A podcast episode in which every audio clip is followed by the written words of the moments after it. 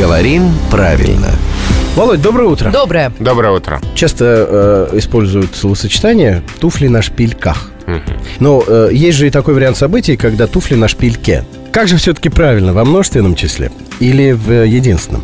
Ну, во-первых, слово «шпилька» в этом значении словари дают как разговорное. А шпилька — тонкий высокий каблук женской туфли. То есть, Разговорное. э, по-хорошему в эфире, ну это по-хорошему, да, Ну, надо да. говорить туфли на высоком каблуке. По-хорошему, да. Вот как оно. То есть шпилька в словарях как разговорная. На высоком тогда тонком, тонком каблуке. каблуке.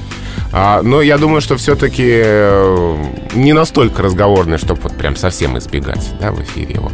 А дальше словари приводят пример туфли на шпильках. Ну, как на каблуках, да, то есть то же самое. А если девушки употребляют автономно, я взяла с собой шпильки, это нормально или только в разговорной речи Ну, это возможно? разговорное, конечно. Со шпильками разобрались. Давайте поговорим об обуви, которая сейчас пока еще гораздо актуальнее, о сапогах.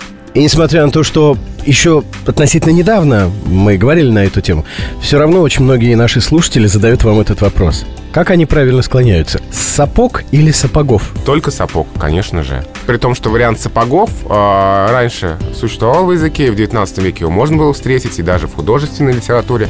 Но потом этот вариант ушел из языка, перестал быть нормативным. И сейчас нормативно только сапог. Ну вот и разобрались, за что и говорим. Спасибо главному редактору «Грамотру» Владимиру Пахомову. А у нас, друзья, есть для вас отличные новости. Теперь на сайте radio7.ru можно в любое удобное для себя время послушать все выпуски программы «Говорим правильно». Заходите в раздел «Утро на семи холмах». Там вы не только найдете подкасты со всеми выпусками программы, но и сможете на них подписаться, вне зависимости от платформы вашего смартфона.